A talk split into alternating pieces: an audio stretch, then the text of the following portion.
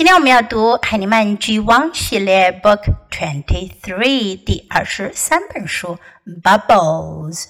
什么是 bubbles? Look at the picture. There are many bubbles in this picture. 图画上有很多的 bubbles. Pulp. This is a non-fiction book. First, listen to the book. Bubbles. See the bubbles in the sky. See the bubbles in the pool. See the bubbles in my milk. See the bubbles in my tub. See the bubbles in the sea. See the bubbles in the fishbowl. See the bubbles on the dog. See the bubble on me.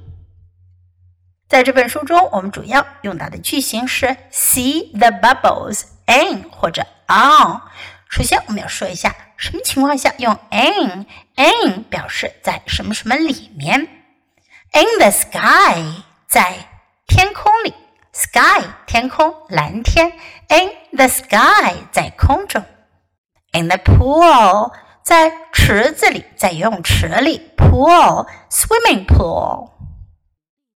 In my milk，在我的牛奶里，milk 牛奶，in my milk。In my tub，tub means bathtub，也就是浴缸的意思。In my tub，在浴缸里，因为在洗澡的时候会产生很多的 bubbles。In the sea，在大海里，海浪冲上来的时候会形成很多的 bubbles。 In the fishbowl，在鱼缸里，在这里，fishbowl 是指的这种圆形的鱼缸，小鱼缸。这条小金鱼 goldfish 正在吐出很多的 bubbles 泡泡气泡。The bubbles on the dog，狗狗身上的泡泡。在这里，我们不用 in，用的是 on，这是英文中另外一个介词，表示的是在什么什么上面。on the dog, on me，在我我身上的。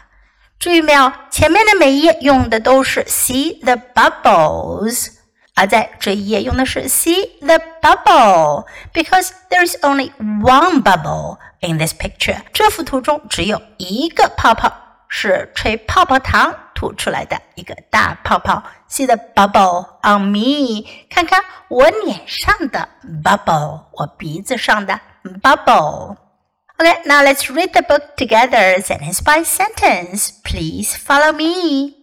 Bubbles. See the bubbles in the sky. See the bubbles in the pool. See the bubbles in my milk. See the bubbles in my tub. See the bubbles in the sea. See the bubbles in the fishbowl.